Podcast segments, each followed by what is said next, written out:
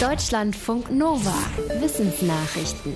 Würdet ihr Lebkuchen und Vanillekipferl auch im Sommer essen oder im Frühjahr Glühwein trinken? Zwei Lebensmittelforschende haben für den österreichischen Rundfunk zusammengefasst, warum das für viele von uns total abwegig ist. Ihnen zufolge galten Gewürze wie Zimt oder Nelken früher als wärmend und deswegen besonders passend im Winter. Tatsächlich wärmen sie den Mund und den Körper gar nicht wirklich, aber unser Körper gaukelt uns das vor. Ein Nerv in den Schleimhäuten von Mund und Nase reagiert auf Zimt und Nelken ähnlich wie auf Chili und Pfeffer. Wir glauben, im Mund wird es wärmer. In Schweden ist Zimt das ganze Jahr über sehr beliebt. Die Forschenden sagen also, es ist auch kulturabhängig, wie wir bestimmte Gewürze einordnen. Das hat auch viel mit Erinnerungen und Gefühlen zu tun. Zimt, Nelken, Plätzchen, Tannennadeln und Gänsebraten erleben wir vor allem im Winter, in der Weihnachtszeit. Und Weihnachten soll bei vielen Menschen harmonisch und stimmig ablaufen.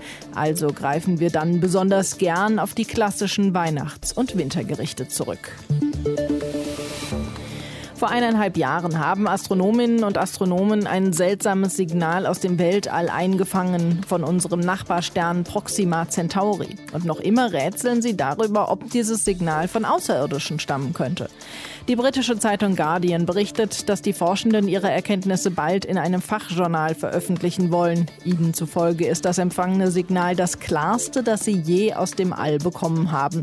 Menschliche Störsignale sehen anders aus und die Frequenz liegt in einem Bereich, in dem Forschende am ehesten nach außerirdischen Signalen suchen. Trotzdem gehen die meisten Fachleute davon aus, dass das Signal nicht von Außerirdischen stammt, sondern irgendwie anders verursacht wurde. you. Der Fischotter ist ein ganz besonderes Tier, zum Beispiel weil er eine Phobie vor Brücken hat. Im Wasser schwimmt er nie unter einer Brücke durch, sondern steigt aus dem Fluss und passiert die Stelle über Land. Und der Fischotter hat das dichteste Fell aller heimischen Wildtiere. Auf einem Quadratzentimeter Haut finden sich rund 70.000 Haare. Beim Menschen sind es nur 200. Die Deutsche Wildtierstiftung hat den Otter für seine faszinierenden Eigenschaften zum Wildtier des Jahres 2020 2021 gekürt. Allerdings auch, weil die Marderart gefährdet ist.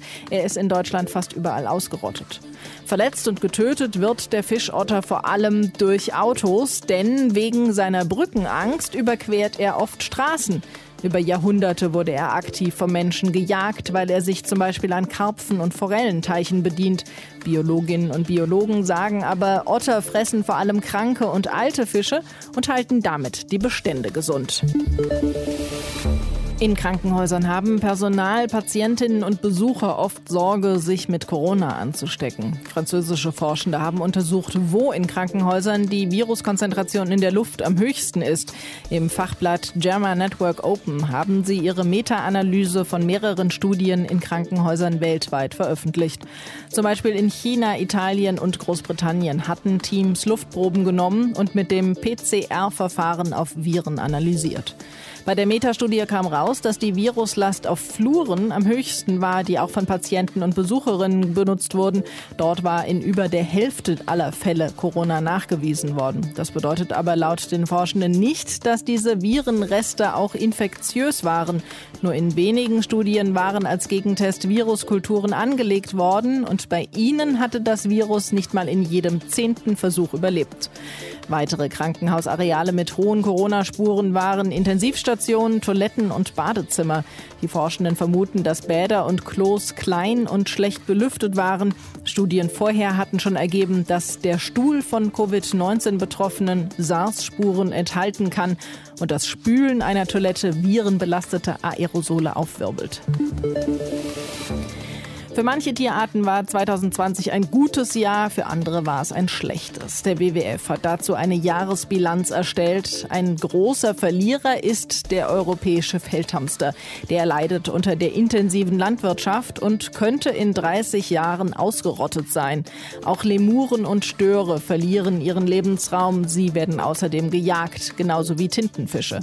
Anderen Tierarten ging es dieses Jahr deutlich besser, zum Beispiel der Kegelrobbe. Die war in Deutschland fast ausgerottet ausgerottet. Dieses Jahr wurden hunderte Junge geboren. Auch Wiesente gibt es weltweit wieder mehr, dank internationaler Zuchtprogramme. Weitere Gewinner sind Spitzmaul, Nashörner und Seegurken. Wie entwickeln sich die Mietpreise im nächsten Jahr? Verschiedene Prognosen besagen weiter nach oben. Laut dem Institut der deutschen Wirtschaft werden die Mieten in Ballungsräumen weiter anziehen. Aber wegen der Corona-Pandemie wollen viele Menschen, vor allem mit Familie, beim nächsten Umzug mehr Zimmer, einen Garten und das bei gleich gutem Internet wie in der Stadt.